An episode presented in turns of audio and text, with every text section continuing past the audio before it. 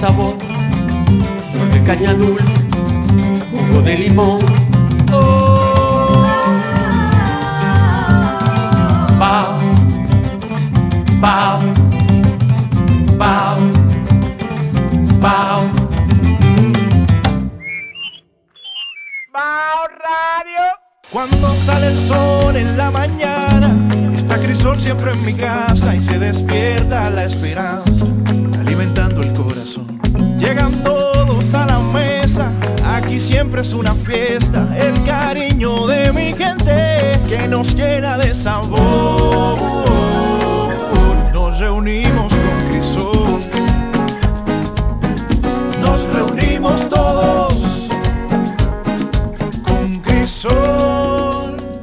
Bao Radio es un programa que se transmite por Quisqueya 96.1 FM y 98.5 para la región del Cibao, todos los días de 5 a 7. Para más contenido, suscríbete y dale me gusta a nuestras redes sociales. Bao Radio en Facebook, Instagram, YouTube, Twitter y LinkedIn, donde encontrarás contenido exclusivo y los mejores momentos de nuestras entrevistas. Bao Radio. Un corito no tan sano. Tú entraste al, al- Ay, ay, Ay, a la fortaleza. ya que estamos en, este en- en esta mesa redonda, Sí. donde el mundo se hizo redondo. Que decían que era cuadrado. El- en la mente Hay de la quienes- gente. hay quienes dicen en, en- en los sabios no, en la población, en el pueblo. que era cuadrado. Para que, nadie, para, para que nadie pasara para allá. manipuladores. Eh. Oye, para que no fueran donde ya sacaban todo su oro para su cruzada. Ay, lo dijo. Sí. Bueno, ay, ay, Dios mío, esos templarios. ¿Cuántas cosas se han hecho en nombre de esa No, cruz? ya yo tengo la- las imágenes de los 30 Tú te sabes un caballeros. cuento. Y Yo tengo las imágenes de los 30 caballeros y los nombres. Pero eso no se puede decir por ahora hasta que no se verifique. Sí, sí. ¿eh? Señores, bienvenidos a Bao, a Bao Radio, un programa de Micaela Tolentino y Rubén Lamarche, un servidor para todos ustedes, con mucho ánimo eh, en el día de hoy, que tengo conmigo a Sócrates Maquini, un amigo eh, por sobre todas las cosas, un gestor cultural y un comunicador de larguísima data. Sobrevalorado. en la- y Pero, hablar- sie- pero y- siempre siendo tú. Sí, sí, sí. Y hablando Menicucci, Orlando, eh, a mí me alegra mucho tenerte aquí porque me ha dado muchísima lucha. Me ha dado más lucha inclusive, más, más lucha inclusive que Sócrates, porque Sócrates por un asunto de agenda, pero tú por un asunto de agenda, de agenda... Es al- que yo vivo en Puerto Plata Sí. y, yo, y yo soy inquilino en Casaón. Ya, ok. Y entonces, tú sabes, por circunstancias eh, inolvidables de esta Sí, sí. entonces también tengo que realizar unas cosas, adecuar la casa, Sí. porque el circuito va, tú sabes, Sí. Palacio de Bellas Artes, ¿Y cuál de la es, ese, cuál es ese circuito? El circuito del día de mi homenaje. el- Ah, bueno. tengo que terminar en Casaón, en la zona colonial. Claro. Qué bueno, qué Es un bueno. triángulo muy bonito porque estamos haciendo, quizá que eh, podamos conseguir que el metro pueda juntar las dos grandes instituciones de Gascue, como el Gran Palacio, la Exacto. Gran Plaza Juan Pablo Duarte. Y tú sabes que, que la independencia va y la Bolívar Sí, sí, apunta. va y la independencia viene y llegan en triángulo a Casaón. Sí, Tú sabes que sí. estamos en la Mercedes también. Sí, pero mira qué, qué- qué alegría que, que se te homenajee debidamente en vida. Porque nosotros, los dominicanos, que siempre estamos tarde para todo, nosotros eh, ponemos candado cuando no- nos han robado. Nosotros llamamos a la policía cuando ya la mujer está muerta. ¿Tú entiendes? Entonces, nosotros homenajeamos a los artistas cuando ya están muertos. Y no, y no reciente. Eh, exacto. No, no, exacto. Hay que esperar que pase. Tú sabes que- que, esto es una vida muy especial, ya, ya son cuatro ministros. Eh, Sí. Es muy bello, tú sabes que los somos bienalistas Ujú. y, y tenemos, eh, honramos la, la memoria siempre de Rafael Díaz Níger. Ujú. Y entonces nosotros nos adaptamos también a las circunstancias, pero tiene que ser solucionado entre dominicanos, siempre, Como debe Sí. ser. como debe ser. Sí, y entonces, eh, en esa eh, cosa del homenaje, siempre tú sabes que hay comités en esa época. Yo no estaba en las listas, pero parece que no se ponían de acuerdo. Surgió mi nombre. Como siempre, esa es otra enfermedad de del isleño. Del isleño. Esa la siempre, nunca, nunca nos ponemos de acuerdo. Pero aquí estamos y, y creo que, que es una belleza todo lo que tenemos, porque la, la Bienal realmente es la obra de los artistas participantes Sí. y, y tenemos que disfrutar una por una, independientemente De la calidad. De la calidad. Sí. De- estamos hablando del ser dominicano, Sí. de identidad dominicana. Sí. Sabes que siempre es escuela. Ah, En, los en una Bienal Nacional es- siempre es un encuentro de todas las de todos los medios y todas las expresiones actuales y hay que exhibirlas. Sin, Hay que- hay sin que- evaluar, No, hay que- Hay que, sin evaluar la calidad.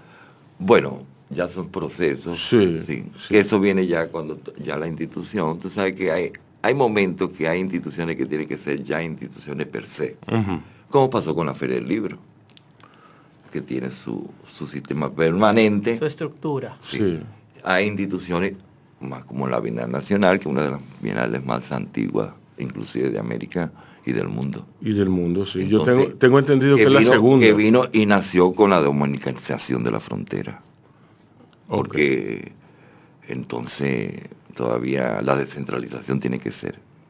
Eh, entonces, esa descentralización en una institución ya per se, porque cada dos años tú no puedes estar cerrando una oficina, abriendo otra oficina, cambiando un decreto. O sea, tiene que haber, tú que sabes. Siste- Continuidad.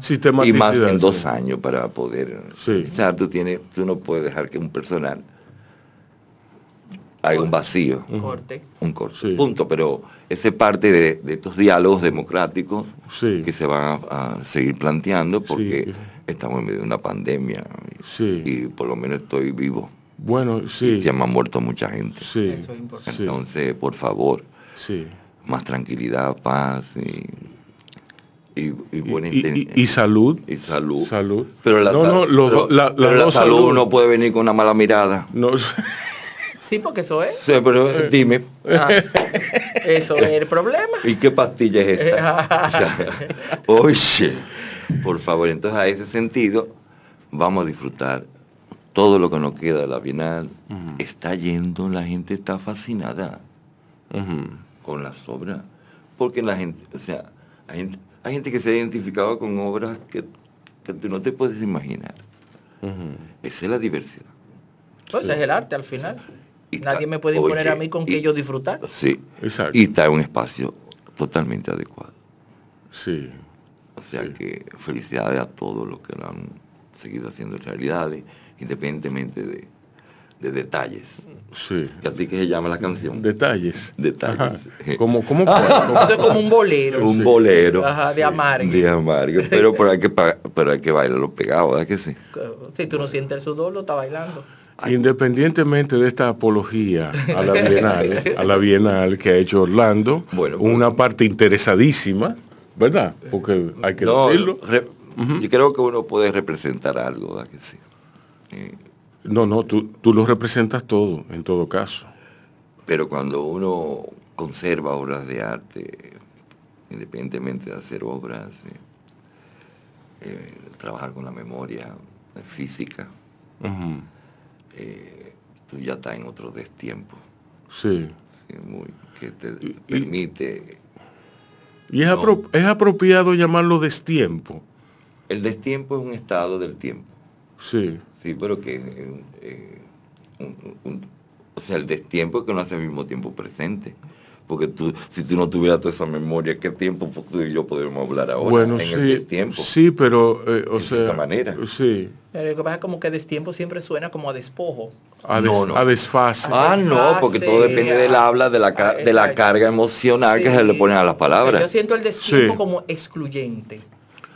Un Sí, destiempo, eh, no, porque yo, pudiera yo ser. ahora mismo puedo estar en un destiempo, vamos a suponer ahora mismo, eh, tenemos un problema con la frontera. Yo puedo ir, pero yo me acuerdo, en, en los estudios de las bienales, en, en- en la formación de la- del Palacio de Bellas Artes, no solamente fue la- lo visual, la estructuración del lenguaje en los mapas, porque San Juan era San Juan Chin en el habla. Entonces, recuperar todo el idioma, o sea, la- porque estábamos en la escuela primaria, haciéndose la escuela primaria como una cosa de Estado, porque realmente el Estado fue realmente el primer mecenas, que no sucede en Haití, en Haití no hay escuela pública. O sea, no, espérate. Entonces ahí. Entonces, vamos a suponer, en otro destiempo, luego tenemos un gran pintor, nacido en Cotuí, eh, Rincón Mora, fue parte del gremio fundamental de Múnich, Alemania, con todos las- los apoyos de los grandes cardenales alemanes que pudo, pudo hacer todos los vitrales, inclusive de todas las cosas, pero se dedicó a hacer una gran colección en los museos presencialmente, donde todo solamente hacía una, una reproducción de las obras a un tamaño menos, pero a nivel de permisos museográficos, permisos del Louvre, ahí está la colección y no viaja. Y ahí está Picasso, Braque, eh, Modigliani, eh, Leger.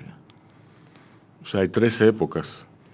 Ahí tú tienes un museo pintado por Rincón Mora, con los permisos de la cosa, que tiene que viajar como quería siempre, como siempre hacía Rafael Díaz Nietzsche, de madre puertoplateña, de origen alemán, y, y Díaz de Santiago.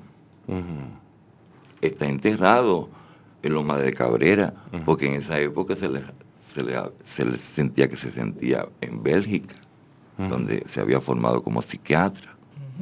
Y ahí está enterrado, y la escuela lleva su nombre. Y el Banco Popular manda, y lo tiene porque don, don Alejandro siempre lo tuvo, inclusive eh, nuestro gran amigo siempre que lleva todos esos insumos allá. O sea, pero no vamos allá.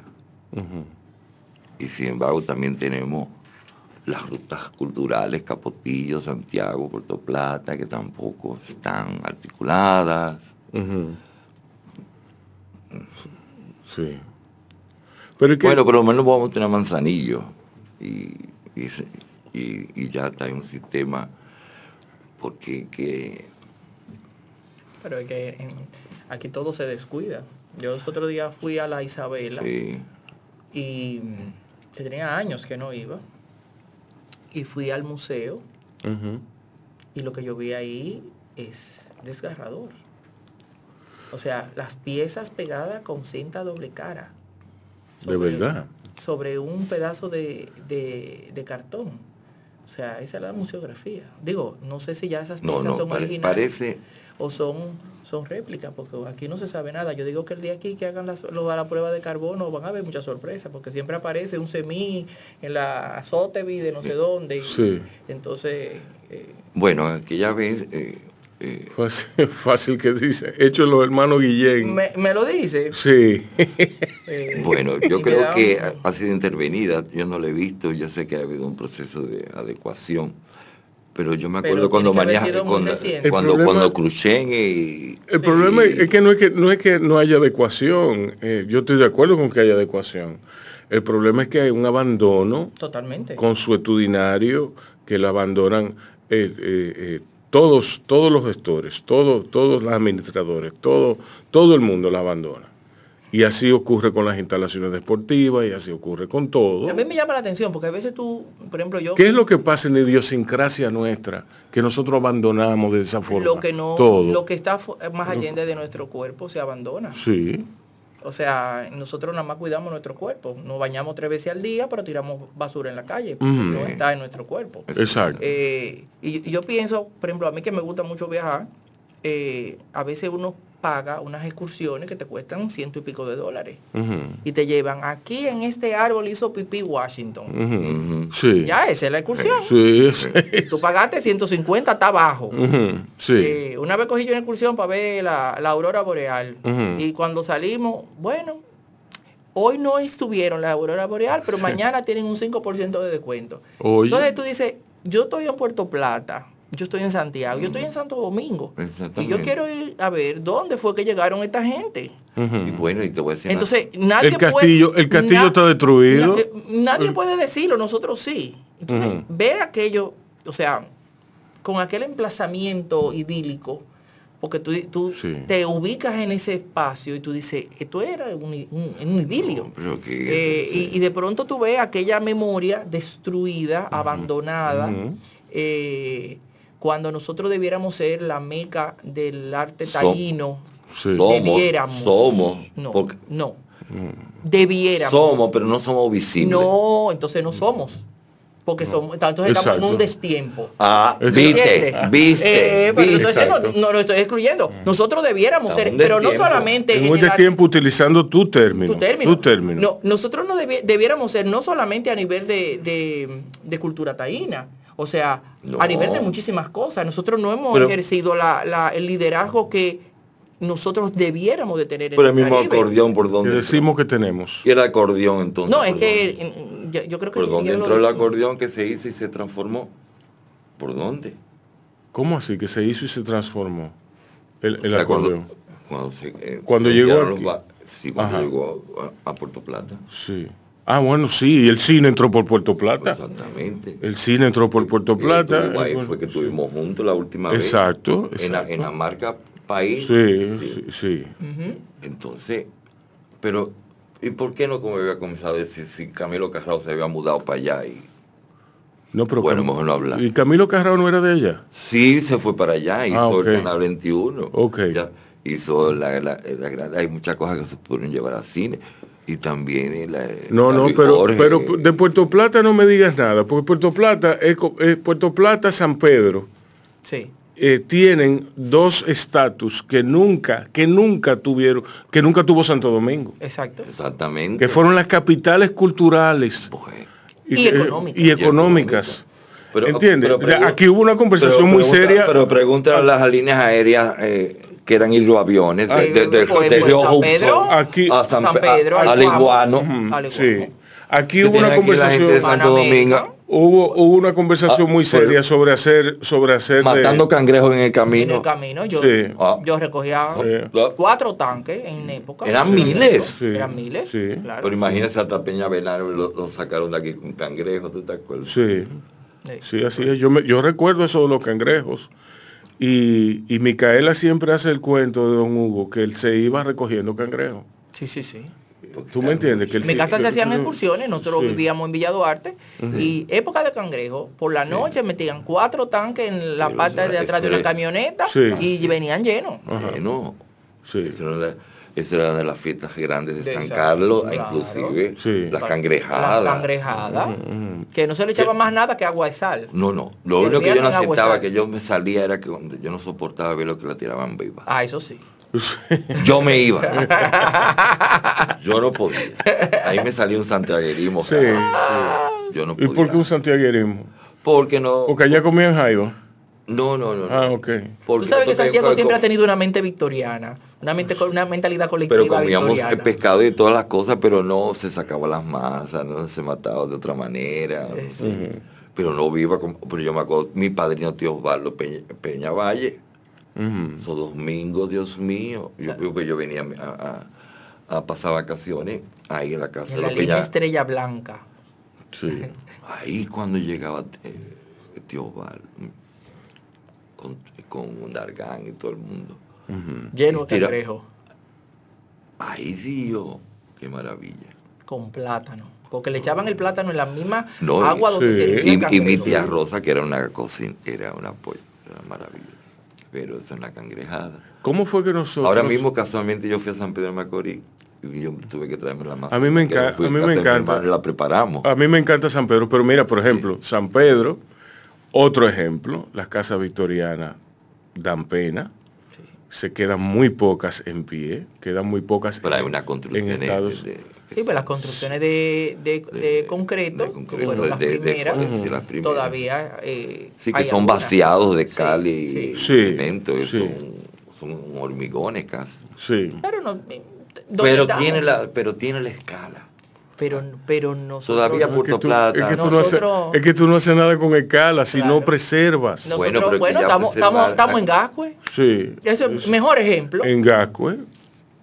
O sea, Gascue para mí tiene más belleza que Coral Gables en Miami. sí, completamente. Sí, así es. Sin y, embargo- que, y que Miramar en Puerto y Rico. Miramar en Puerto San Rico, Juan. sin embargo, Sí. con- que no están Bueno, yo creo que tenemos muchos años para poder reinvertir.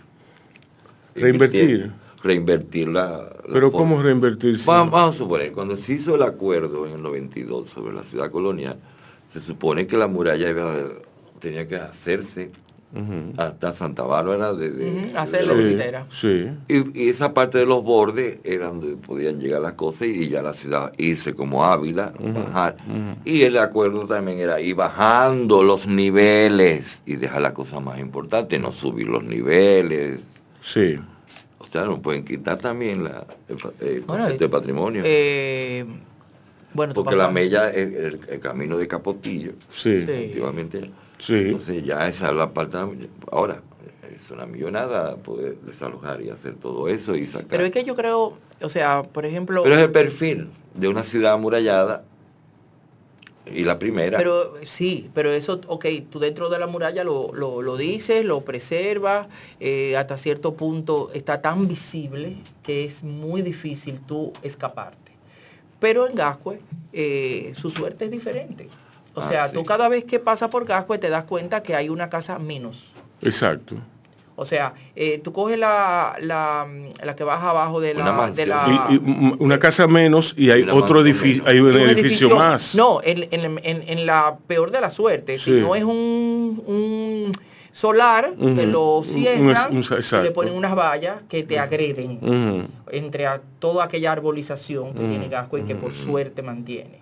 Eh, pero tú coges la, la calle que está abajo de la Plaza de la, de la Cultura, que para mí es la calle más bella que tiene esta ciudad en términos de arbolización, de, de muestrario de diferentes épocas de la arquitectura de la ciudad.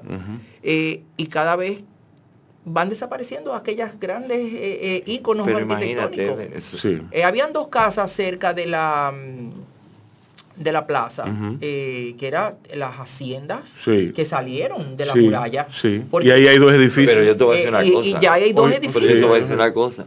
¿Por qué se salvó la, la- Una que la- está- la- en Nueva York la- la- el gran encuentro de la gran cosa de ferrocarril?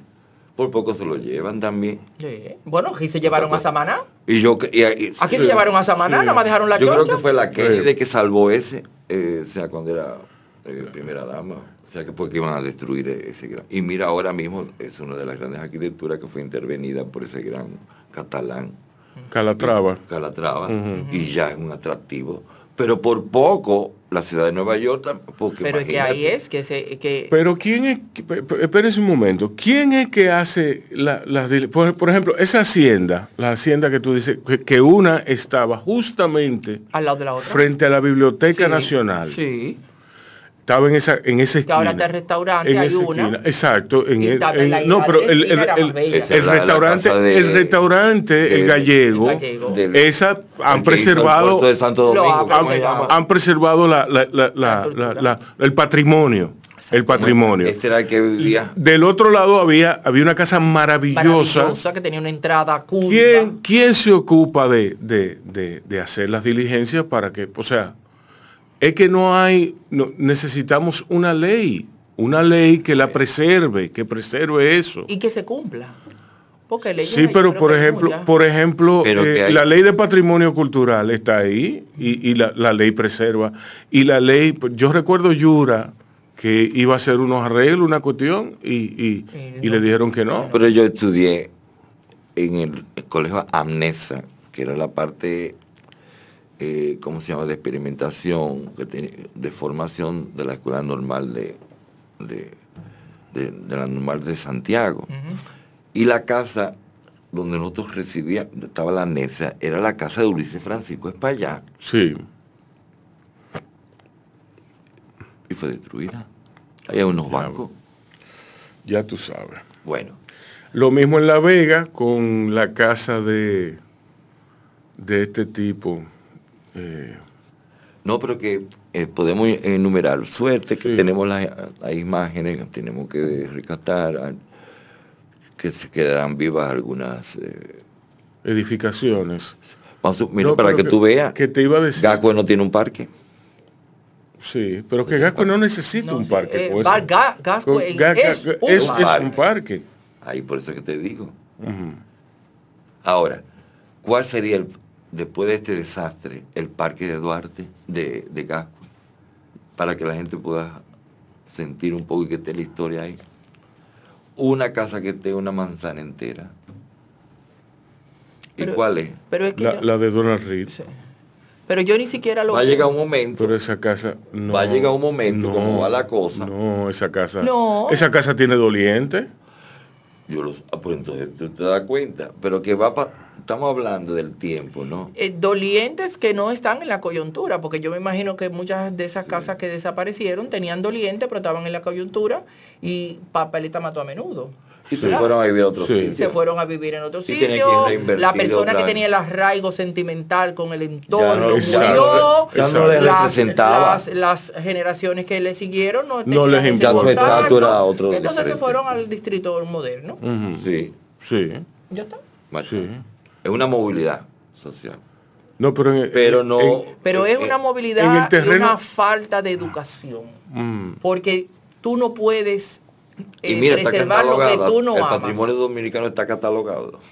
ujú. Sí, existe, o sea, está, está catalogado. Pero yo, yo, por ejemplo, miro ahora la nueva generación que va subiendo los los Z, la Y, la X más, porque ahora todo es con un número y una etiqueta. Ay, Dios mío. Entonces, de ahí. es como un código de barra X, Y, C, plus, no sé cuánto. Eh, hashtag al final. Entonces, eh, sí. Sí. Entonces, a ellos no le interesa. No le interesa absolutamente nada No lo que representa. representa el día de ayer. Porque no estamos hablando de dos años atrás. El día de ayer a ellos no les interesa. Entonces, si tú no educas, no le va a interesar. Exacto. Y tú no puedes educar cuando llegan a la universidad con todas sus lagunas mentales. Por eso es que las cosas primarias son básicas.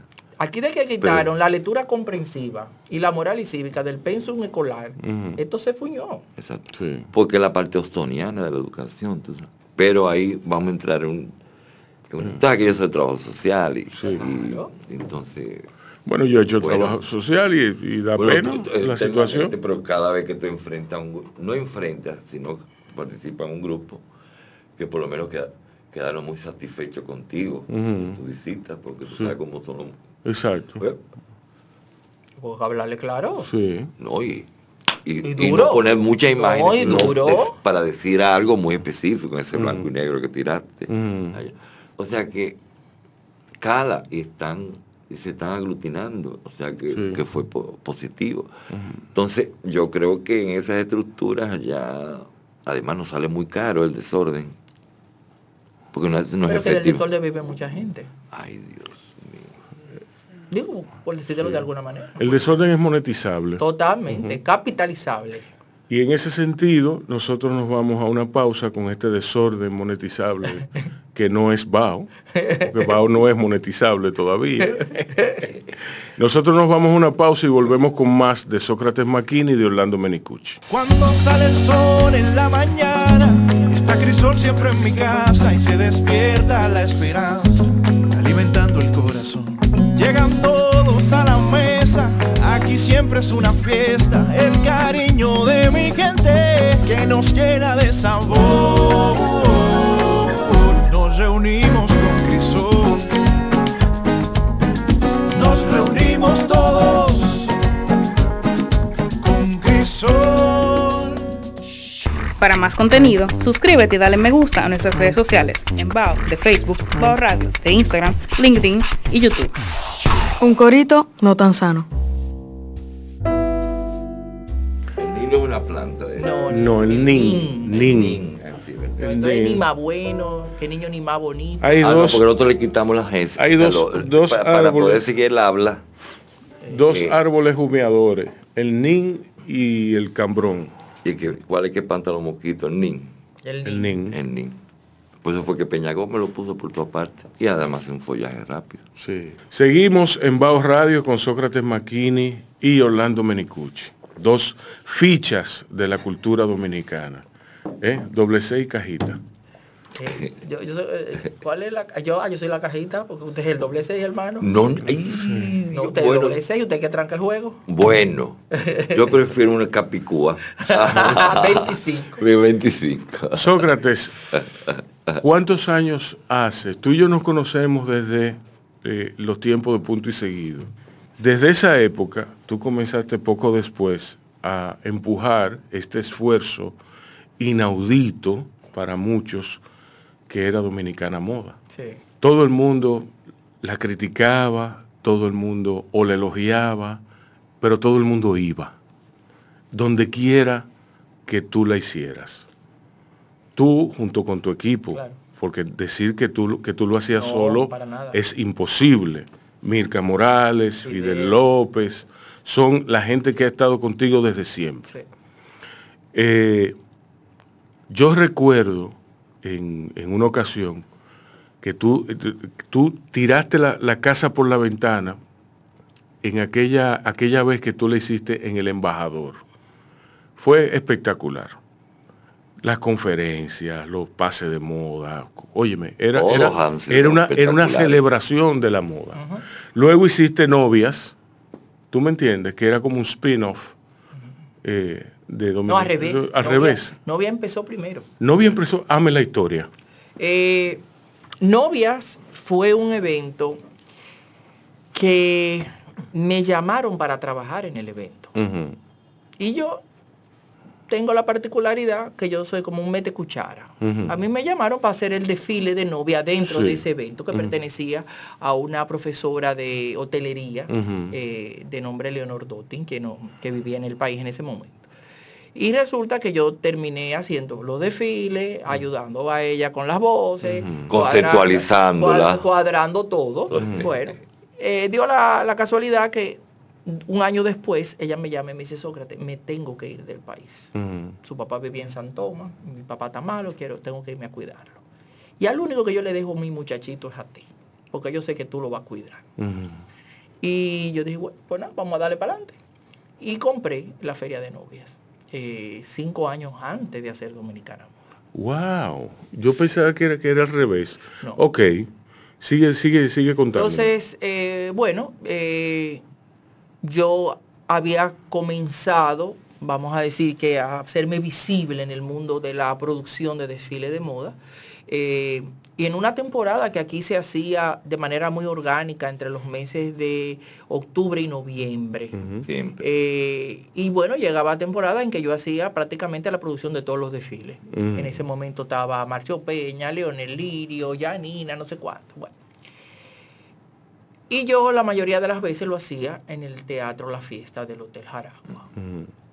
Llega un gerente nuevo, ve mi recurrencia en, en Sí. el espacio y me llama un día a su oficina y me dice, ¿por qué tú no te organizas una semana de la moda? Porque mira, yo estuve en Brasil cuando se creó eh, la Semana de la Moda y aquí no hay. Digo, yo, en con Colombia diseñador, también, pues tú estás loco. Sí. Esa fue mi respuesta. Eso ¿Tú crees que yo voy a bregar con esos personajes? No, pues tú estás loco. Eh, bueno, salgo de su oficina. Dos días después me encuentro a Ángel Garden, que había trabajado conmigo en algunos de los desfiles. Me dice, Sócrates, yo estaba pensando en estos días. ¿Por qué tú no te organizas una semana de la moda? Digo, Iván Do. Yo nada más dije Iván Do. Mm. Y a, En la lo- a la semana me para una señora y me dice exactamente lo mismo. Digo, no, pues ya este es un fax que me mandaron. Sí. Déjame darle Sí. para Un dictamen. Un dictamen. Sí, sí. Entonces, eh, eh, llamé a Milka y a Fidel, dos hermanos, eh, y le dije, miren, me ha pasado esto. Mirka estaba en el listín diario. Milka estaba en el listín diario. Y Fidel tenía Y Fidel- su tenía la, Plateña, voy a defenderla. Su picada, su picada en teatro. No, y que Y Fidel, Fi- era era- me hacía todas las escenografías de los desfiles. No, Fidel era el escenógrafo El- por antonomasia. es Un Es- gran es el- arquitecto. Claro. Los dos trabajamos en patrimonio juntos. Sí, Sí, sí. sí, Bueno, sí. entonces yo le dije, miren, eh, yo no me voy a lanzar si ustedes no, no lo hacemos los tres juntos. Entonces, bueno, pues ahí salió eh, Dominicana Moda, eh, que fue un proyecto ideado para el Jaragua. ¿Qué pasa? Que cuando presentamos el proyecto... ¿Por, por qué ideado? ¿Qué implica eso? Ideado porque fue ellos el que eh, fue sugerente el que pidió el evento. Entonces, claro, yo lo visualicé dentro de ese espacio. Entonces, el gerente lo mueven, se lo llevaron no sé para dónde, trajeron otro y claro, el señor no entendió que había sido un, un proyecto pedido por el hotel. Y hizo una cotización grandísima que no era viable el evento. Y ese evento se durmió. Exacto.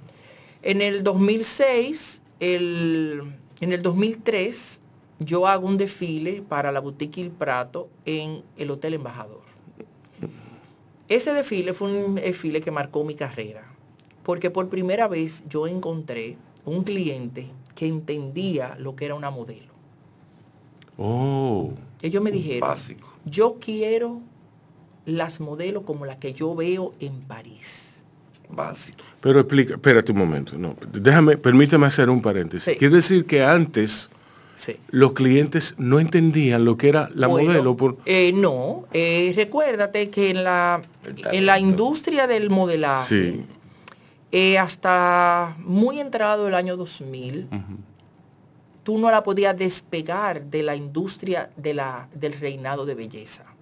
Generalmente las reinas de belleza eran modelos. Y todas las dueñas de, de boutiques, de tiendas, querían la reinita de belleza, que tiene una fisionomía totalmente diferente Exacto. de una modelo Sí. de alta costura. Porque son niñas con más curvas, más voluptuosas, con unas caras eh, eh, de Tiene una belleza percha, más ¿no? subliminal, eh, donde tú ves la niña, bueno, si tú ves a Amelia Vega en una pasarela, tú no vas a ver nunca el vestido que ella lleva puesto. Sí. Tú la vas a ver a ella. Sí. Entonces, eh, estas eh, eh, chicas, o sea, Tuki Riseki y, y su socia en ese momento, Ingrid Sabater, me dijeron, nosotros queremos ver lo que vemos en París. Yo le dije, gracias Señor, por fin. Se el altar se prendió y fueron escuchadas las oraciones. Yo le dije, ¿ustedes saben qué vamos a hacer? Tráiganme la ropa. Tráiganme un pantalón y una camisa y un vestido. Y la que no entre en ese pantalón como es, no va para el desfile.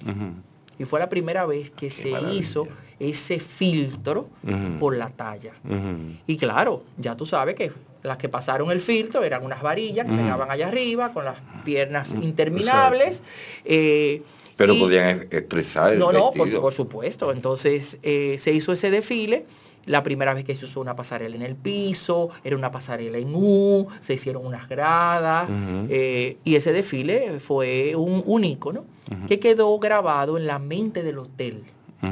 Entonces en el 2006 el embajador celebra sus 50 años. Y me llaman y me dicen, mira, estamos celebrando los 50 años, me llaman en mayo. Estamos celebrando los 50 años y no tenemos un evento en septiembre.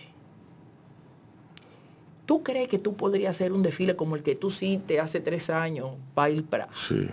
Yo le dije, bueno, déjame chequear, yo voy a llamar a ver si podemos conseguir algo. Y llamo a Milka y le digo, Milka, me acaban de llamar del embajador pidiéndome un desfile. ¿Tú crees que lo podemos hacer a los beneficios del patronato de ciegos? Dice, sí, claro, hermano, dele para allá.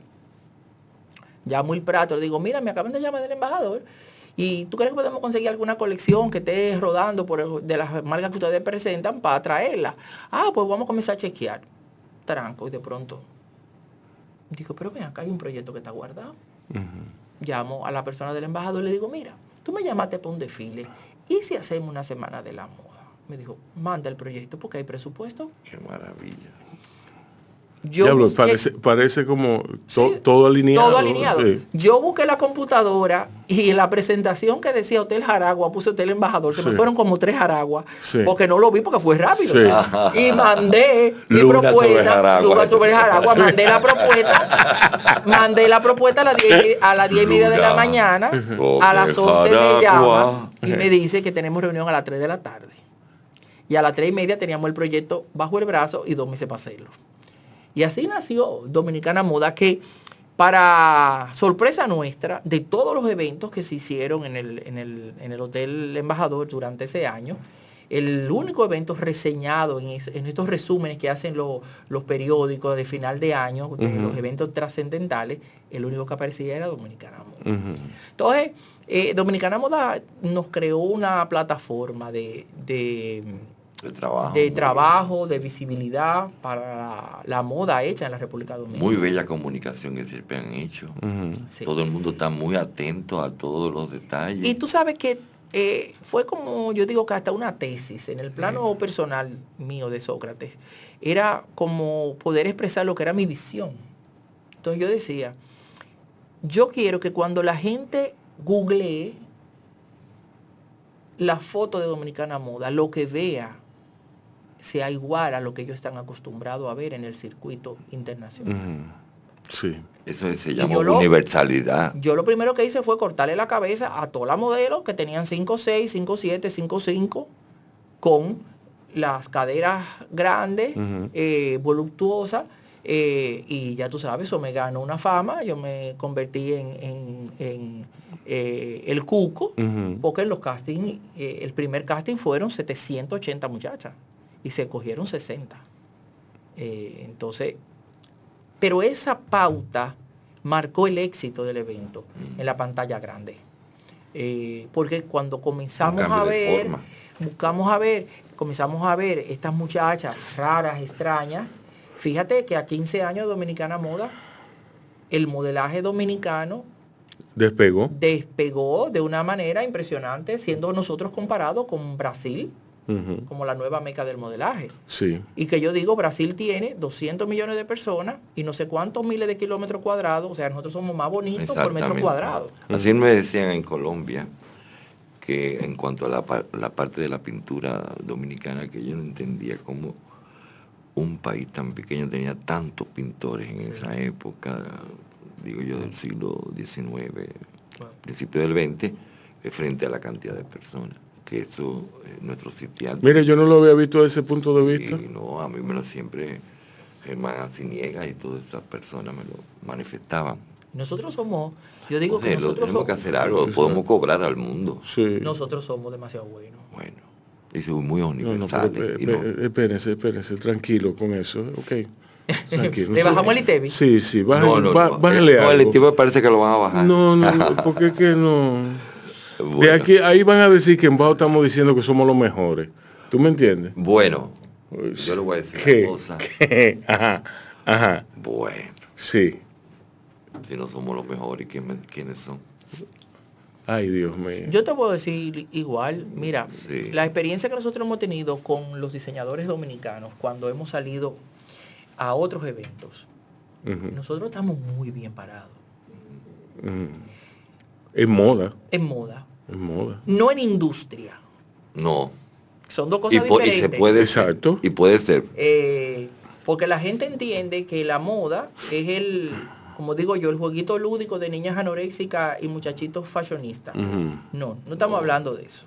Eh, nosotros estamos muy bien parados en términos de conceptualización, de creatividad, muy bien parados. No, no, y, y estamos, estamos bien parados en términos de terminación, de las piezas. Sí, eh, podemos mejorar mucho todavía. Sí. Pero, Pero tenemos una tradición pero de tenemos, costurera muy alta. pero tenemos, estamos eh, bien posicionados de manera orgánica. Nosotros no hemos tenido ningún esfuerzo eh, a nivel estatal de posicionar la industria de la moda dominicana eh, de manera consistente. Y es una marca. ¿Tú entiendes? Entonces, los aportes de la industria de la moda, eh, formal, porque no aquí en la parte de la informalidad no se tiene eh, conocimiento de nada, pero la industria de la moda es una de las... Primero, en Zona Franca es la industria que tiene mayor capacidad instalada. Sí. Es la que mayor empleo genera. Es la segunda en ingresos.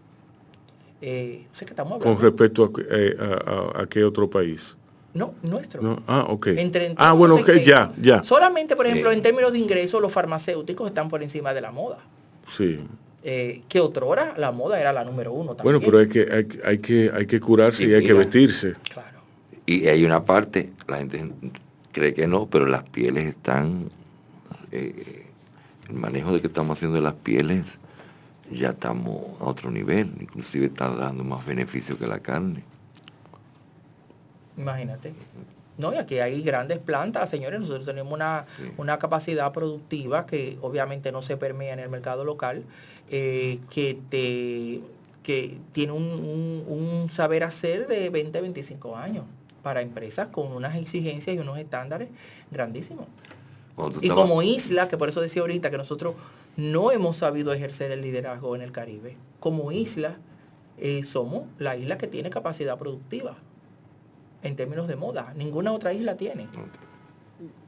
Y tenemos la transportación, tenemos la De la conectividad, la hotelería, la geográfica, eh, pero eh, yo te puedo decir, para hacerte una anécdota, una vez yo fui a una rendición de cuentas de un programa de la Caribbean eh, Export Development Agency, que fue en, en Trinidad.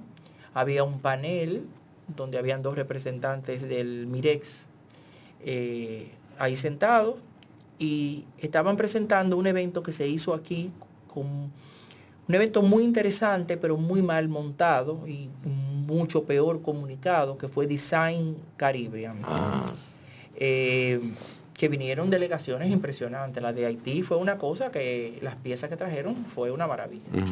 Eh, y una diseñadora se para y dice que ella jamás traería nada a República Dominicana. Que por qué ese evento lo tenían que hacer aquí, no en Barbados. Yo estaba esperando que los dos señores del, del panel, uno de Hablaran. ellos la pusiera en su sitio, ¿verdad? En buen dominicano. exacto. Nadie. Nadie la puso en su sitio. Yo que levanté la mano y me la comí viva. ¿Y qué le Eh, dijiste? Pues yo le dije que primero nosotros éramos la isla que tenía más población después de Cuba y que nuestra población era más grande que todos ellos juntos y sumados. Que éramos la isla con mayor desarrollo comercial, incluida Cuba, Puerto Rico y, todo y ellos toditos juntos. Que era la única isla que tenía capacidad productiva. Teníamos el desarrollo turístico más grande también de la región. Destino. Entonces, que si ella no quería traer su pieza aquí, ella tenía toda la libertad de no traerla. Pero que aquí es donde ella puede encontrar un mercado regional rápido que conozca el gusto de ella y que de aquí se, expor- se exporte a otro, una puerta, una puerta de entrada a otros mercados.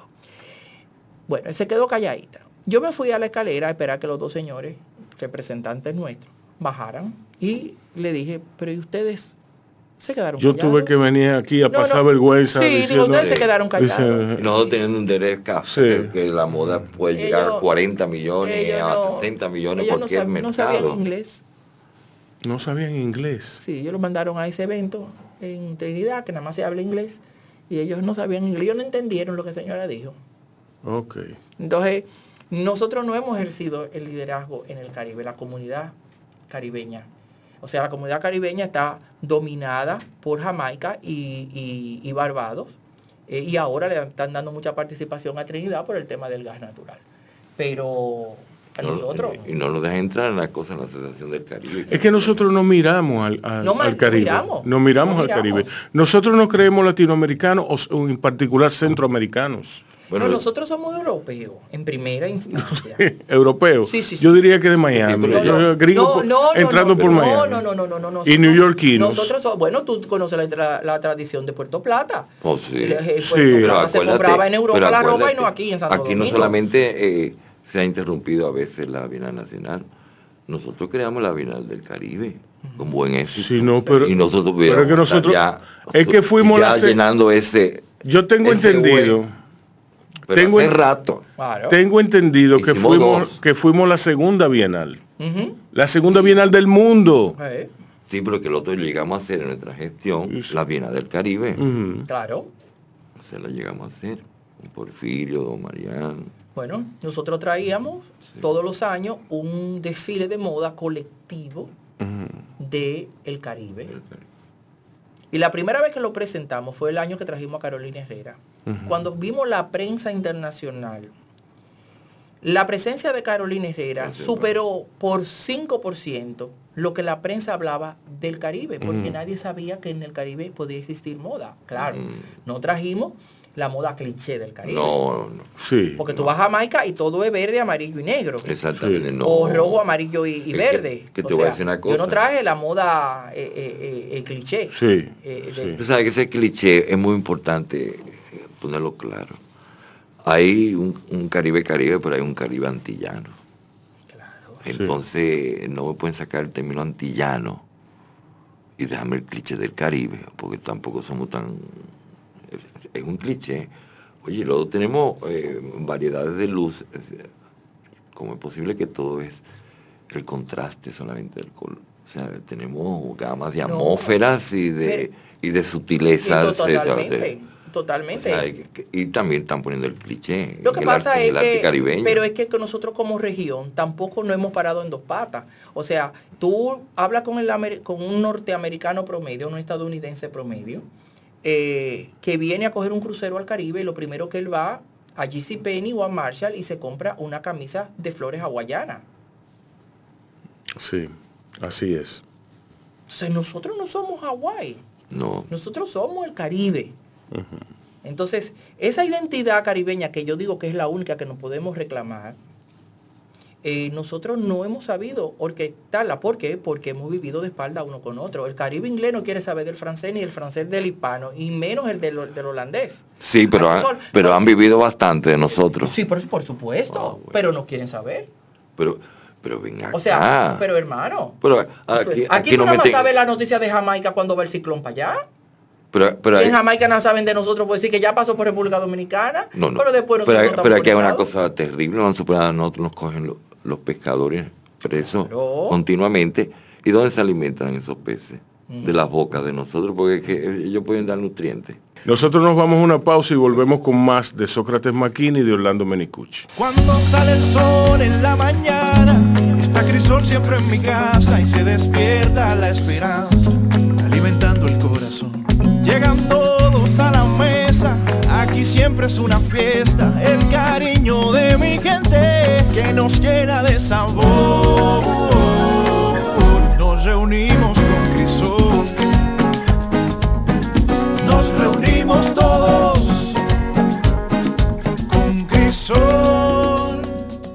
Los invito a oírnos donde y cuando quieran. En Spotify, Facebook, Twitter, YouTube, LinkedIn, Instagram, Google Podcast, Breaker, Radio Public, Pocket Cast, Anchor y tenemos nuestra página web baomediagroup.com bajo construcción. Y en quisqueyafmrd.com. Que está aquí y no lo dije, correcto. Sí. Normal. Bao Radio. Un Un corito corito no no tan tan sano.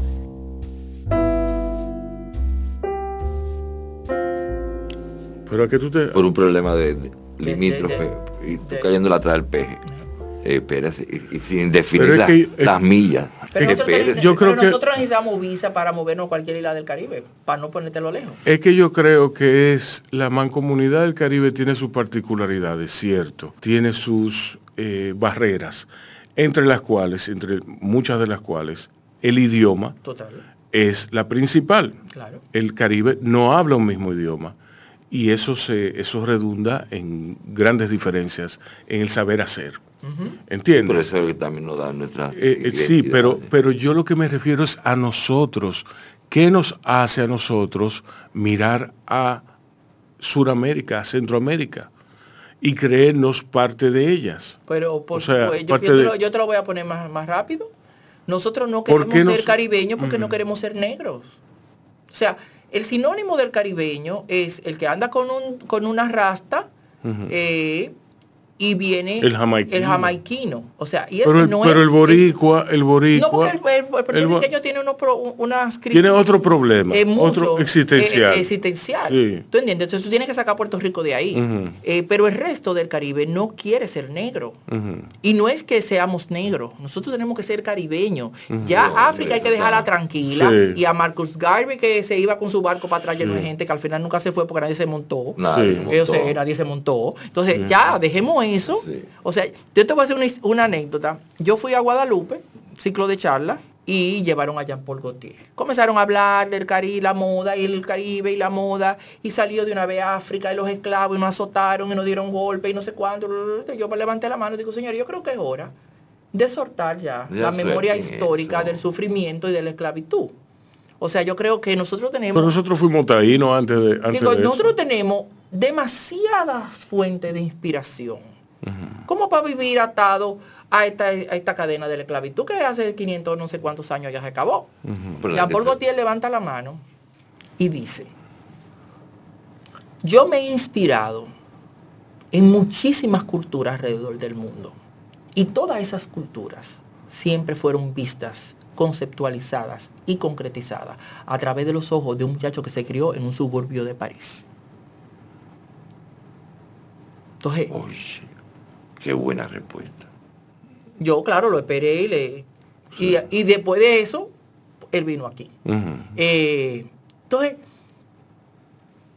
hay que avanzar sin perder de donde tú vienes, No, obviamente, pero hay que avanzar. Entonces, sin abandonar la, sin abandonar lo- la lo- lo- esencia. la- la esencia. Sin abandonar la esencia. Pero eh, eh, ese resto del Caribe que vive tan atado a sus raíces africanas eh, es blindado. O sea, yo en Haití, que iba todos los años a Haití Fashion Week, eh, con mis grandes amigos de Haití, para los modelos yo era LeBlanc. Diablo. Te vio LeBlanc. Porque si él te vio y no te dijo nada, es que tú no sirves. No, yo soy LeBlanc. Y yo asumí ese papel, me encanta. No, eso alguno. Tú sabes, que Cruela de Vil, era el payaso alambrito al lado mío. ¿Tú ves? Eh, eh, claro. Tú sabes que la, la representación de Cristóbal Colón en, en su cultura es, mayor que la de nosotros, porque Sí. con todo y todo, el, el cruzar el mar fue con él. Sí. O sea, en, en- en sus altares otro tipo de... ¿Cuáles serían los parámetros por medio de los cuales se definiría la negritud dominicana? Porque la- ahora, ahora está de moda. Ah, no, claro. Está de moda decirlo, serlo, o sea, hacer como que tú eres negro. ¿Tú me Pero es que, es que yo, yo, por ejemplo, primero veo que aquí hay una fácil asimilación, y me imagino que en todos los países, pero hay una fácil asimilación de patrones que no son necesariamente originados aquí, eh, producto de, la, de los dominicanos de la diáspora. Ahora mismo tú vas a cualquier barrio de este, de este país y visten idéntico que visten en un suburbio del Bronx o de Brooklyn. Bueno, por, por un asunto, asunto de- un asunto de remesas. De remesas. de exacto. remesas. Y Pero- de pacas. Y de pacas. Pero entonces tú estás viendo que la negritud afroamericana tiene una confusión que no saben para dónde van. Porque entonces tú estás viendo estos cuerpos que se están deformando a base de liposucción para hacer cinturas de avispa y, y nalgas de camión, Ujú. ¿verdad? Hay una Pero, y la industria de las pelucas lacias. Ujú. Tú ves todas estas afroamericanas. Y de las uñas, Con las unas, uñas, con unas pelucas lacias de pelo hindú y tailandés, chino, rubio, y todas andan con una peluca puesta. Entonces, ¿hasta dónde tú quieres ser negra? ¿Hasta dónde tú eres negra? Entonces, yo siento que esa confusión por, por ley transitiva no está llegando. Entonces, eh, hubo en un momento determinado que ser negro era exótico. eh, para nosotros no era que enarbolábamos nuestras raíces africanas, sino que era chulo, era como fashion. Ay, yo me dejé, me saqué el desrizado. Entonces yo, como que, ay, qué chévere. Pero esas, esas son otras negras. Otro negro. Ese es otro negro. El negro, el negro afroamericano de Estados Unidos es otro negro. Y que de hecho, hay que decirlo, ese negro no quiere saber de nosotros. ¿Entiendes? No, Ese- porque nosotros somos, nosotros somos una competencia minoritaria con en términos, exacto, en términos, bueno, Y de- eh, eh, latinos. en- en- de- cuando Adriano Espaillat eh, inició su periplo político en Nueva York, yo recuerdo que yo lo entrevisté y él me dijo a mí que nosotros seríamos en, en- en una ciudad tan grande como Nueva York, seríamos la primera minoría. Claro. La primera minoría significa que desplazaríamos a los negros como la gran minoría de los de, de Nueva York. Exacto. Entonces, eso, eso tiene un gran significado. Eso tiene un gran significado porque eh, en términos geopolíticos, en términos ya nosotros generaríamos, concitaríamos el interés Claro. de, De de- toda una estructura, de toda una maquinaria en, en- en un sentido. Entonces, El negro norteamericano tiene otras características, otras, otras, otra idiosincrasia, otra cosa, es otra cosa. Y no quiere saber de nosotros. Son muy pocos, aún, aún siendo del mismo color. Ahora bien, lo que ocurre aquí es una confusión, eh, una confusión, no, no, no, no considerable, no. Una confusión Total. que mete miedo, Claro, total. mete miedo en sus implicaciones. Y esa confusión no viene de ahora. No, hace mucho. Viene de- hace muchísimos años, yo diría que desde antes del ELIS, está esa confusión aquí. Y es la de- eso, eso que tú ves, que un negro dice a otro negro, maldito negro, Claro. eso, eso, eso declara, Bueno, pero es que tú Eso, tienes ah, que, eh, vamos a partir de, do- de, de donde nosotros adquirimos nuestra nacionalidad, o sea, separándonos de quién, de España. de Haití. de- de- ah, bueno, sí, de Haití. Pero. Nuestra independencia es de Exacto, Haití. sí, de Haití. Entonces, eh, ya eso, tú, eso te marca tu, tu memoria histórica, colectiva. Nosotros nos separamos del negro, porque nosotros éramos españoles. Exacto. Nosotros siempre fuimos castizos, de allá de Castilla-La Mancha, la vieja y la nueva. Sí. Entonces, claro, y Haití era África. Sí, Entonces nos separamos de, de Haití. sí. Entonces nosotros siempre hemos mirado para el este. Nosotros comenzamos a mirar para el norte porque se nos fueron 2 millones, 3 millones para Estados Unidos. Pero nosotros, eh, lo- la, la clase alta de Santo Domingo, por no decir que la de Puerto Plata, Sí, de Santiago. lo de Santiago lo embarcaban en el vapor que salía de Puerto Plata para La Habana, para después seguir para España. Y aquí había gente Sí. que le ponían el carro en el barco. Exacto. Sí. Porque hasta donde yo me recuerdo, y puedo equivocarme, pero a Tomasín Lápez Ramos lo montaban con todo el Sí. carro. Ahí a visitar a su Sí, familia no, en no, España. no, lo- lo- no. Entonces nosotros siempre Santa miramos para allá. Santa Anita Bonetti O sea, se montaba en y el carro. ves La en mayor términos cantidad de gente deformativa en la época, Y eh, era todos toda los, Europa.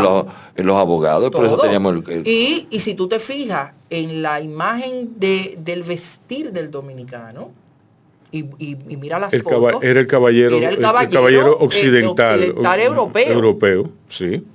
Así es. O sea, a nosotros no ha Vestido, No, pero vestido, había- vestido, había- oye, vestido me, de, me consta. de Chalina. Espérate, a mí me consta. no de Chalina y no hecha de en Santiago. sitio. No. Chalina hecha en Inglaterra, Chalina. Totalmente. sí. Ahí, ahí me consta que en Santiago, tú sabes que se- siempre se mandaban lo- lo- los patrones Sí. de la próxima colección que iba a suceder en París. Y tú sabes que hacían las se hacían el traje y llegaban a París con su traje con puesto. su traje puesto. Y allá en París le decían, ¿y qué costurera le, le hizo eso? Sí, sí, sí, sí. Para no gastar, pues no, no podían comprar No, todas esas cosas allá. Pero queríamos ser queríamos ser. Y se iban en el tren ya vestida desde vestida aquí. desde aquí. con el patrón que llegaba por tren. Pero queríamos pertenecer a esa sociedad, porque esa sociedad siempre fue nuestra, nuestro objetivo. Pero además hay que ver la pa- parte de platinio Bueno. de, de- de- de Frida Kahlo. Pero ve- ve- Que- vamos que- a coger nuestro sí. amigo de San Pedro. Los cocó lo- es un término peyorativo. Y los cocó lo hicieron muchos aportes a la cultura dominicana. porque ellos vienen y han hecho. no, no. No, no, han hecho, no, eh, han hecho el aporte, El- el aporte porque es el aporte que ha permanecido más tiempo eh, íntegro, íntegro. El, El cooper- el cooperativismo. Los oficios Pero le especiales. pusieron los cocolos, no era porque la gente le gustaba. Sin embargo, a todo el que vino, a los húngaros de Puerto Plata, de Constanza, a los Sí. a nadie le pusieron eh, el ojo rasgado ni la el, no, a estos sí porque eran negros. Sí. Sí, así Entonces, es. Nosotros siempre hemos mirado para el este. Sí. Hemos vestido como la gente del este. ¿Tú Ya. sabes cómo, cómo, cómo hemos empezado a vestir como caribeños? Con el desarrollo turístico de Punta Cana. En los polos, en los polos. En, los polos. La gente, la gente cambia su manera de vestir para ir a Punta Cana. Sí. Y que venía ya de, un- de la romana un poco. eh, eh, ya un- No pero muy, tanto, ¿eh? muy tímido, pero. por ejemplo, La romana tiene otro problema. tiene otro, sí. Tiene otro problema. Sí. La Eh, romana... Que ya perdió. sí. No, no, no, no. La romana es, es- es otra cosa porque la romana vive una relación odio y amor Y con, con el central. Exacto. Y la Entonces, romana es, pero tú, por ejemplo, es otra Pero- el, el- el que hace negocio en Punta Cana se sorprende la primera vez, Ah, sí. pero la segunda no.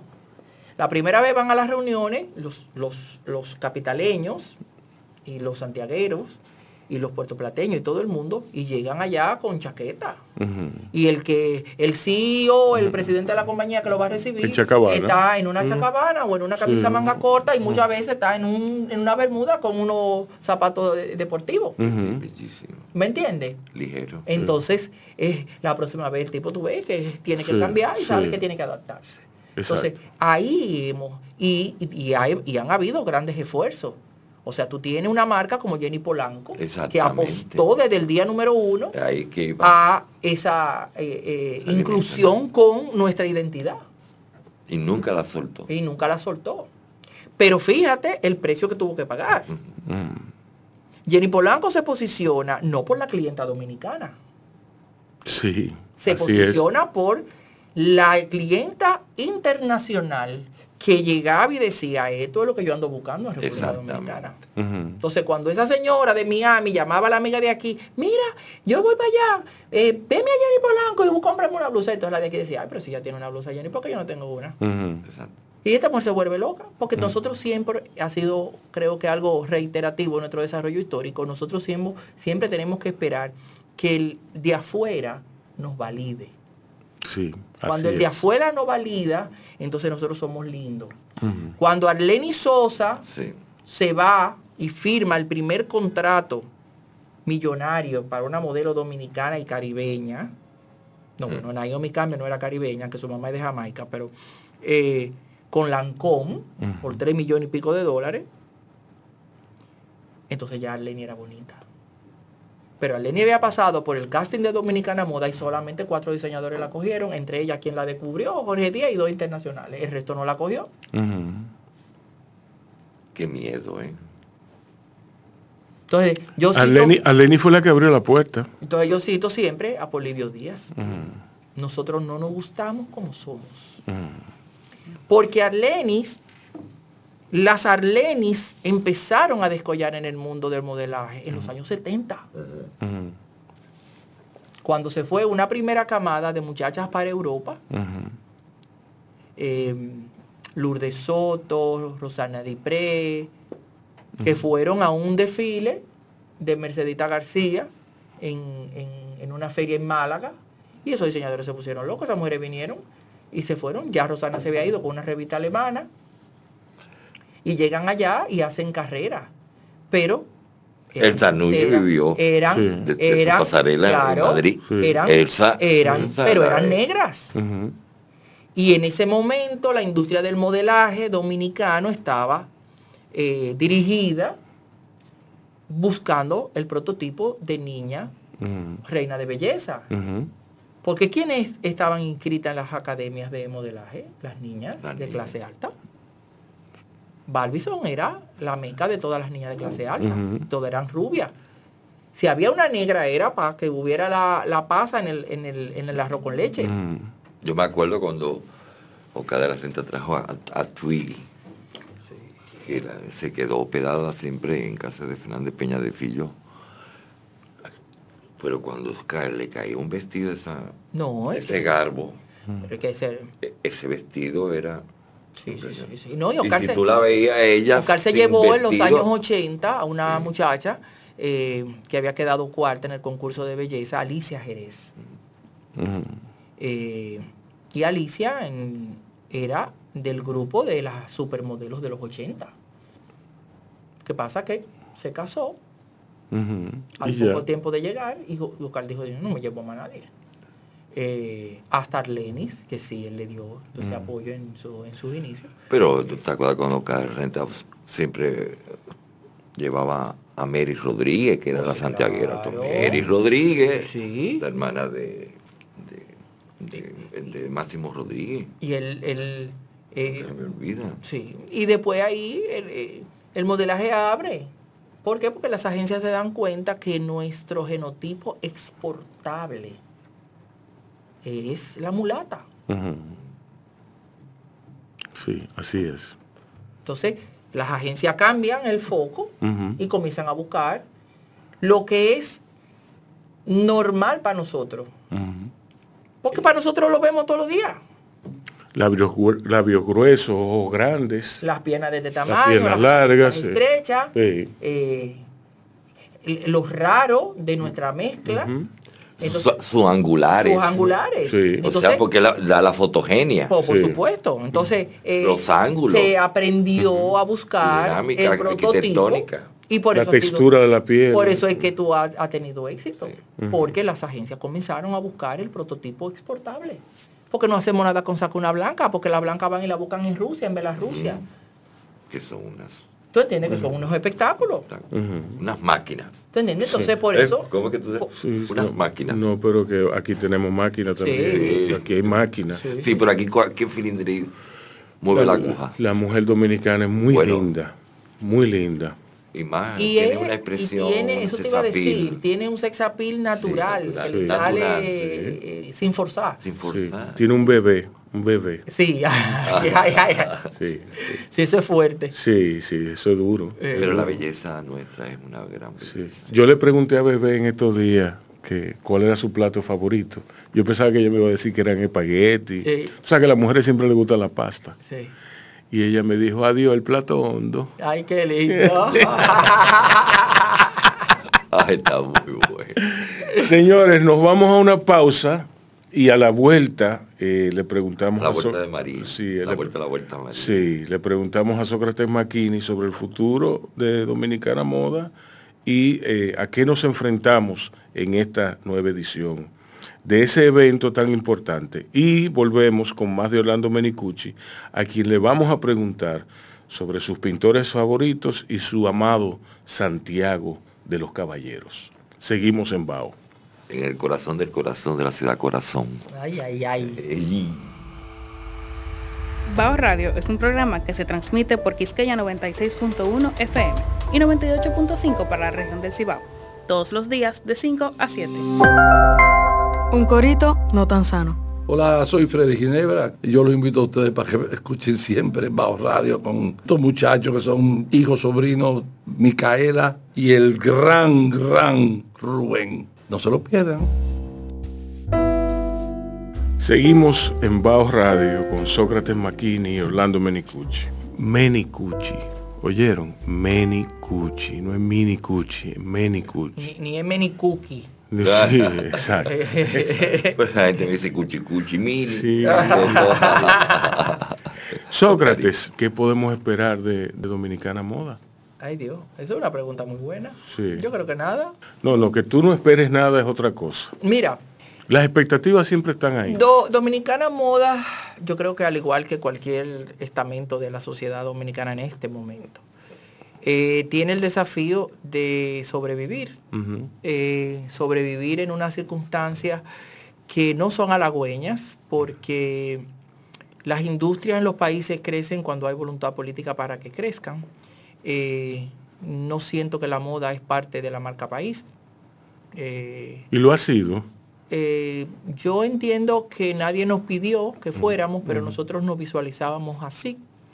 Eh, y creo que nuestra contribución a la difusión del país y de las industrias creativas del país está ahí. Creo que no, no lo pueden discutir. Eh, creo que... Sí, hay- pero así, así es igual con muchas otras áreas. Exacto.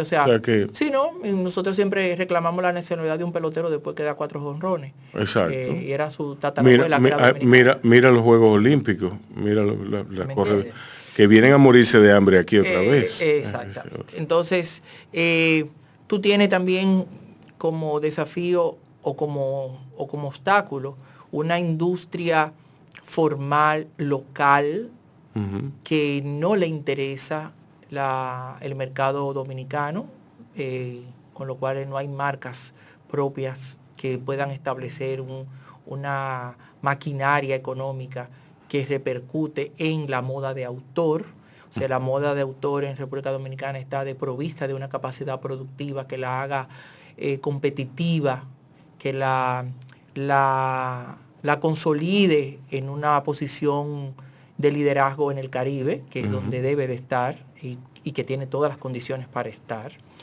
Eh, y por supuesto, eh, Dominicana Moda como evento privado es un evento que depende de la ayuda estatal para poder realizarse, porque las marcas privadas que lo acompañan, pues igual, tienen los mismos desafíos que tenemos nosotros en este momento como evento. Eh, y entonces tú te preguntas hasta dónde eh, la parte oficial, la moda, puede competir con una serie de prioridades que en este momento obviamente todos sabemos cuáles son. Eh, entonces no sé qué esperarle a Dominicana Moda. Eh, yo siento que tal vez es un momento de, de poner todo lo que ha pasado junto eh, y presentar nuestras memorias, Sí. ¿verdad? Eh, A modo de rendición de a cuentas. manera de rendición de cuentas. O a modo de una despedida. Eh, pues mira, Tú yo ni- visualizas... Yo ni sé, yo pienso, yo, yo no creo en la eternidad de las cosas. Yo siento No. que hay cosas que cumplen un ciclo y hay que transformarla en otra cosa o simplemente dejarla ir. Eh, ninguna de las dos posturas para mí es dolorosa. dolorosa. Creo que el ejercicio del desapego es algo que tú tienes que hacer todos los días, no solamente con las cosas que Así tú creas, mismo. sino con lo que tú eres Así mismo. eh, y desapegarte y dejar fluir. Entonces, eh, Dominicana Moda será lo que tenga que ser. Exacto. ¿Qué tipo de ajustes para que ella sea lo que tenga que ser en esta ocasión? Hay, hay, que, hay que ver, ojo, que venimos de una pandemia. Sí, por venimos eso- de un cierre. por eso que te estoy diciendo. Venimos, exacto. Pero esas son lecciones. esa cosa A mí, de la memoria, porque recrearnos eh, eh, con la memoria que pasó con Oscar de la Renta en el mismo Centro León, sobre esos sí, vestidos, sí. esas presentaciones, ustedes que tienen un manejo espacial que va más allá de lo visual. Eh, yo me gustaría que por lo menos que pudiéramos pasear Ay, por esa Sí. por esos recovecos sí, sí. sí. y, y el apoyo de las imágenes. Y es interesante porque hay veces Y hacer una, una especie de feria. Uno o- generalmente o, nunca una, o mira poner una atrás. tienda y una pasarela reducida. No, uno, eh, uno no tiende a mirar atrás. eh, y uno siempre tiende a ver lo que nos falta en el camino, no el camino que hemos recorrido. Entonces, nunca está de más de pararse y decir, Sí. mira, déjame ver hasta dónde yo, por- dónde yo empecé y hasta dónde yo he llegado en este momento. Además, yo te voy a decir una cosa, esa variedad de que ustedes han presentado, Sí, de ha tan... sido- No, no, no, no, no, no, no. ha sido no. bueno. Ese catálogo, si se puede yo decir. estoy esperando a ver cuánta de azúcar le va a echarle. Eh, van cuatro. Hoy van cuatro, porque, pero esta es no es blanca. Él la echa pero no la mueve. No la muevo. Eh, sí. La dejo abajo. Y- Le va haciendo le va así. Yo te digo que lo- es una mentalidad victoriana de. Pero si mi mira- amiga Maridalia Hernández me estuviera oyendo, ya sabe de lo que estamos hablando. Ay, No, no, sí. mi hermana. Mira, a mí se me hace que eso no es algo que tú hayas aprendido a raíz de la pandemia. No. Eso tú lo, tú lo aprendiste, pues yo te conozco desde hace mucho tiempo y yo. eh, ese desapego, eh, bueno, tú creas fuentes de empleo, tú Sí. creas. Bueno, es una industria. Tú creas cultural. fuentes, tú creas una expectativa, tú creas una, una, un fenómeno mediático, si se quiere. Sí. Entonces puede que haya gente que no se desapegue tan fácilmente de Dominicana Moda. A lo que me refiero es que está bien, o sea, tú, tú me, si tú me dices a mí que tú estás dispuesto a dejarla ir o a que se convierta en lo que tiene que convertirse, yo te entiendo. Pero Es una eh, institución. sí, es una institución y va a quedar, Marca país. va a quedar ahí. Es Va a una quedar- institución aunque, aunque, aunque no lo reconozcamos ahora no, mismo. ¿Cómo que no reconozcamos? No, no, tú y yo sí, tú y yo sí, No, no solamente tú y yo, no. pero eh, ajá, Espérate. Lo que, que hay que dar la importancia de las vías en ese reconocimiento y que no se tumbe.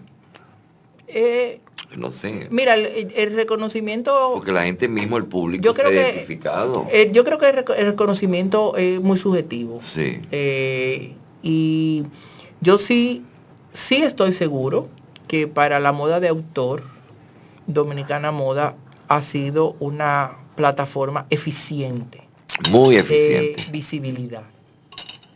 Eh, con todos los defectos, problemas, obstáculos que hemos podido tener a lo largo de estos Se sienten las 15 firmas. años. Pero eh, yo creo que nosotros pudimos poner en el mapa a República Dominicana Completamente. en términos de moda. Yo creo completamente. que es mucho más del tal vez lo que uno pudo esperar en, un- en una, en una primera oportunidad. Es un hecho. Es un hecho. Eh, y obviamente una plataforma así se necesita. Eh, ahora, Y con ese rigor. Espérate, por favor. eh, vamos a poder mantener ese rigor y llevar esa plataforma que cumplió su cometido de visibilizar y esa plataforma tiene que convertirse ahora en negocio para esa industria. Yo creo que esa es la gran pregunta. el- el gran Tiene que caer por su propio peso. Debiera.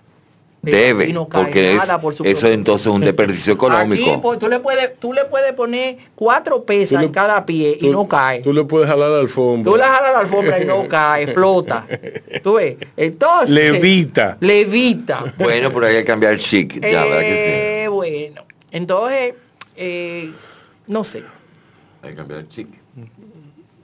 Sí, pero. Si no, no vamos para ningún sitio. Eh, sí, es que por eso se producen los estancamientos. Y agua estancada no- no corre. Entonces, tú insiste, insiste, insiste. Y te hasta desgasta. que te desgasta y dice, mira, ¿tú sabes qué? Que el que venga atrás que arree. Y que venga a insistir otro, porque ya la voz se me fue. Sí. Así es. Y no te queremos ronco ni nada de No, eso. no, yo mismo no me quiero ronco. No, Pero- exactamente. ¿Me entiendes? Eh, el- Yo le digo, el otro día le dije yo a una persona, a un muchacho con una, un ímpetu muy, muy, muy grande. Yo le digo, mira, yo siempre he creído en los relevos.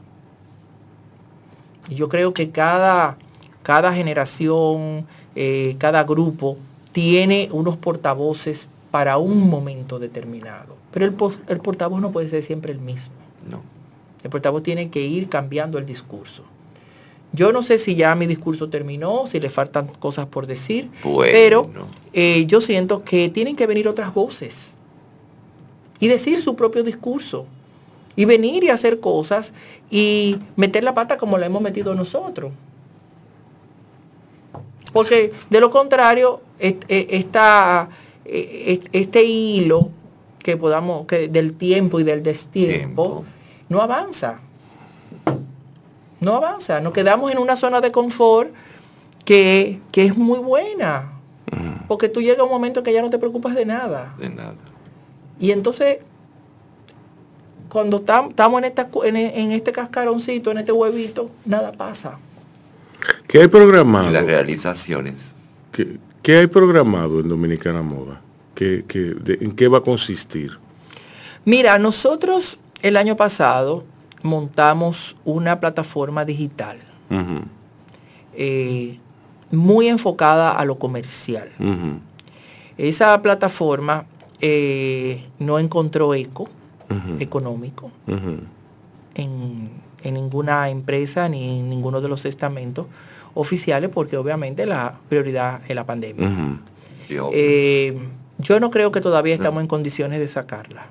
Eh, yo creo que todavía, se- todavía seguimos en la, en- con otras prioridades, que aunque haya mucho, mucha industria detrás, muchas familias que coman de esto, muchos talleres que cerraron, muchos diseñadores que cerraron sus talleres, eh, aunque esto contribuya a dinamizar la, la economía, economía. eh, tal vez no es el momento. Eso está ahí. Y saldrá en el momento que tiene que salir. Está latente. Esa no saldrá, ni, ni late ni no late, está ahí.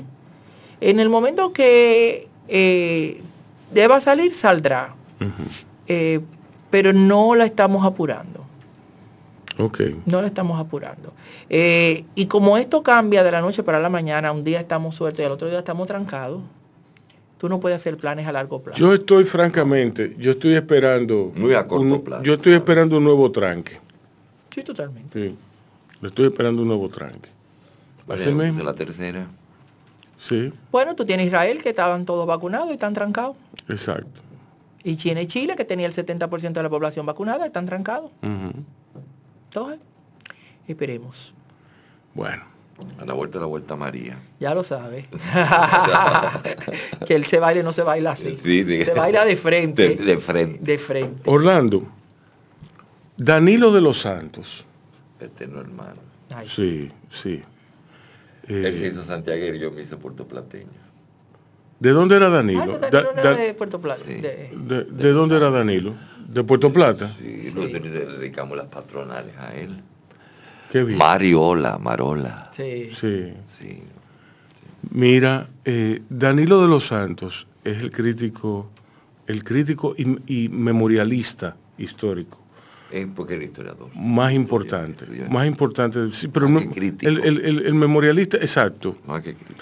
Eh, y él fundó, él se quedó en Santiago como, como centro de operaciones. tú, eres de, tú eres de Santiago. Sí. ¿Qué es lo que pasa ahí? ¿Qué es lo que pasa en Santiago? No, porque Sí. Tú sabes que la costa norte, costa norte, Santiago, un encuentro de... no, pero Santiago está en el medio. Sí, pero casualmente es un punto... Y pues los puertorplateños no son cibaeños. No, tú sabes que. Santiago... ¿Los puertoplateños? No. son- no. No, No. no, no, no, no. Los puertoplateños son sureños de Miami. Sí. Del sur de Miami. En, las últimos, en los últimos 60 años, antes eran parte de Europa. No, pero también éramos- Exacto. lo- somos la novia del Atlántico. Sí, no. Y La no- Oye, el Cibao llega hasta No, la cordillera de septentrional. Ustedes son, Espérate, ustedes son espérate, la novia cornuda del Atlántico. Te lo dice un enamorado de Puerto Plata. Bueno, Un enamorado de Puerto Plata. Te lo digo, te, te digo por qué cornuda. ¿por qué? Porque como es enamorada mía, así enamorada de mucha gente. Todo el mundo. Sí, Chito Borda, Todo, eh, todo el todo, mundo. todo el mundo. Sí. Bueno, tú sabes que Santiago... Y muchos, Oye, muchos, la gente cree que Santiago... eh, mucho capitaleño en Puerto. Plata. No, Santiago es una ciudad serrana. Porque es la parte de la comprensión de la cordillera septentrional con la central. El valle está en la parte de Mao y, y está en la parte de La Vega. Pero Sí. nosotros no somos una ciudad... eh, eh, No, el Cibao llega hasta la septentrional. De ahí para allá hay otra cosa. Acuérdate que ese es el camino de Santiago. sí. El camino de Santiago siempre fue para buscar ese oro, o sea, o sea, un, es un camino que siempre existió, que solamente se puso latente por la misma forma de las configuraciones geográficas. Inclusive, vamos a suponer, mi, eh, mi padre nació en La Vega, y se- cuando quitaron el tren a La Vega, porque era la gran ciudad realmente próspera, Sí. Santiago era la- muy aldea Sánchez. todavía, Sí. era muy De aldea. la, de la Vega Sánchez iba el tren. Sí, Sí. y por eso que siempre La Vega fue el gran... Mira. ¿qué- ¿cuál es tu memoria más elocuente, impresa en tu, en tu cerebro, en tus recuerdos de, de tu niñez en términos, ¿cómo era la luz?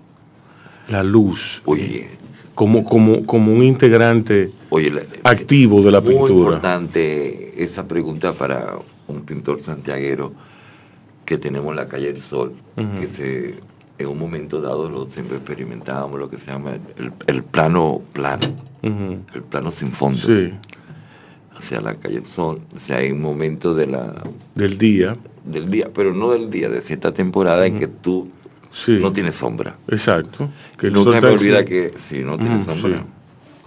Creo que ahora pasó hace un mes y medio ese fenómeno. Y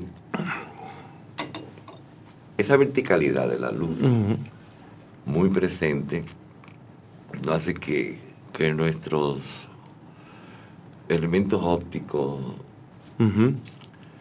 eh, Giorgi no era un costumbrista, yo era un impresionista. Me lo quieren bajar siempre. Importante. Ah, es un costumbrista. Ay, Pérez, eso, eso- eso es una escuela, como tú decías, que ya estaba del este, ¿no? Ujú. Juan Bautista Gómez ya había, que era el director de Artes Oficios, ya había ganado premio cuando de pintura cuando inauguraron el metro de, de París, casualmente cuando inauguraron la eh, eh, ese donde está esa de Art Nouveau, de- o sea, yo me acuerdo que José Silvano decía, nosotros siempre decíamos que vengo ahora, era estar en París. Porque era coger el coche, meter la- el baúl, ver al tren, ir al barco y estaba ya. O sea, vengo ahora, es tú coger un coche Claro. por aquello de... Entonces unos vínculos muy... Un manejo... Tú sabes que a mí siempre me ha llamado mucho la atención. Yo siempre digo que Santiago es una sociedad victoriana. Y Sí. yo creo que eh, me da mucha curiosidad saber cómo, Ahora, la salud en la ciudad victoriana. eh, cómo esa mentalidad liberal del artista germina Sí, así mismo. en una sociedad tan castrante como una sociedad victoriana. Porque yo me acuerdo en los años 90, Por no hacerle caso a su iba, desarrollo. exacto, yo todavía iba a Santiago en los 90 y me preguntaban, ¿Maquini de dónde? o sea, ¿tú eres hijo de quién? Y yo le decía, no, mi familia es Cocola. Sí, ¿Tú ves? Entonces ya sí. eh, eh, no había por dónde buscarme. Sí, pero esa es una parte de la sociedad. Sí, pero es una parte dominante de la sociedad. Ah, sí, ah, porque tú estás hablando de... Entonces, No, los, santi- los entonces- santiagueros son conservadores, entonces, casi todos. entonces, toda esta liberalidad, toda esta libertad, no liberalidad, esta libertad de expresión del artista como tú y como muchos otros que tuvieron en contacto con Europa, que vinieron de allá con estas ideas frescas, cómo esas ideas se mantuvieron, germinaron en este tipo de ambiente. Eso, eso es una cosa que a mí me da mucha curiosidad. Eh, casualmente, cuando estábamos el grupo Fiordano, tú sabes que no existían esas investigaciones ni se, se terminaba ni la escuela de Santiaguera cuando Danicel y yo éramos estudiantes, porque somos del grupo de la madre maestra, que nos juntamos en grupo y hicimos, hicimos una labor social en ese sentido. Cuando nos estábamos alejados de la ciudad, nosotros pudimos obtener el, el Palacio Consistorial, porque ese tipo de vacío era muy grande. Eso, para poder ir llenando. Dice eh, Danicel, la escuela de Santiago, hay que escribirla, tenemos que juntarla, pero ¿qué título le vamos a poner? Porque no puede ser esa cosa tan oligarca, porque inclusive Ulises Francisco de Payá no permitía ni que el merengue se bailara en Santiago. Sea, país de- Sí, sí, sí, sí. Pero sin embargo había, había otras corrientes también, porque yo tengo a Tomás Hernán, a Tomás Morel, familia que pudieron hacer todo el, el entronque folclorista de muy bueno, y Freddy Lizardo. O sea, eh, vamos, vamos por, o sea, vamos Pujando. empujando a esos extremos que siempre eh, sigue dándose en los liberales rojos y azules. Porque eso es- fue el drama de Eugenio María de Hostos, ver que había formado una escuela li- liberal, pero se estaban matando entre los mismos alumnos, por eso se tuvo que bajar a, a Chile, sa- salió de aquí de esa guerra fratricida entre liberales, que no debió haber pasado, por esos prejuicios. ¿De ¿Dónde tú eres? ¿Quién es tu papá? Y- cuando la otra a parte eso- a mí eso me cuando la sube y me baja. Ahora yo le ¿Tú voy a decir de una cosa. De sin dónde? embargo, Sí. Sin embargo, Eh, Sí. eh, cuando Hugo Palanco Borito, eh, Pérez hicieron el sistema de genealogía, no fue para eh, exaltar el hecho oligárquico o, o de los prejuicios sobre el, el control de, de quién que tiene que casarse o las ligazones de cosas cuando se daban relaciones eh, libres, que solamente cuando había un terremoto que la gente se casaba. Sí. En el de 42, pues tú- tú tienes que, tú tienes que, oye, lo que pasó en el 1842, aquí en la capital, todo el mundo tú, se casó, Sí, porque todo el mundo vivía libre. sí. O sea que en ese sistema de tecnología, aquí nadie, nadie es huérfano. Para purgar sus pecados. Sí. Claro. Sí. Y ahí fue que entró el, el hecho de, ese- de ese terremoto, de que pues, fue un tsunami grande que, eh, que Duarte pudo crear. ¿Tú eres de los Lamarche de las Matas o de La Vega? Ajá. O de Constanza. Yo siempre digo a Porque la yo gente... tenía un amigo muy bueno. Eso se llama Sí. el pedigrí. Sí, él- Tú eres El familia, pedigrí, o sea, tú eres familia del profesor Lamarche. Ah, no, porque había que poner el título adelante. Sí. Del profesor. Y el Armando Lamache que era tuyo. ¿Qué sé El- yo? el yo, padre. yo no sé. Porque mi padre se llama Armando por Armando Lamarche. Sí. que fueron que todos curas que la acabaron con ahora la mismo, mira, ahora los mismo. curas ahí en el, en el Cibao, porque todos vivían con, Ahora, con ahora hijos mismo, en la calle y Ah, no. todo. ahora mismo, Pero Vivían. Vivían. No, hay unos patos machos. No, pero hay que algunos tienen que... 28 y 29 muchachos. Sí. Armando la marcha es mi hijo ahora mismo. Bueno. Sí. Y, Pues y- fue un cura muy, muy importante de- ay, de, la Vega. Ay, Jesús. No, mira, no, con no- Fantine Falcon y... sí. No, no, no, no.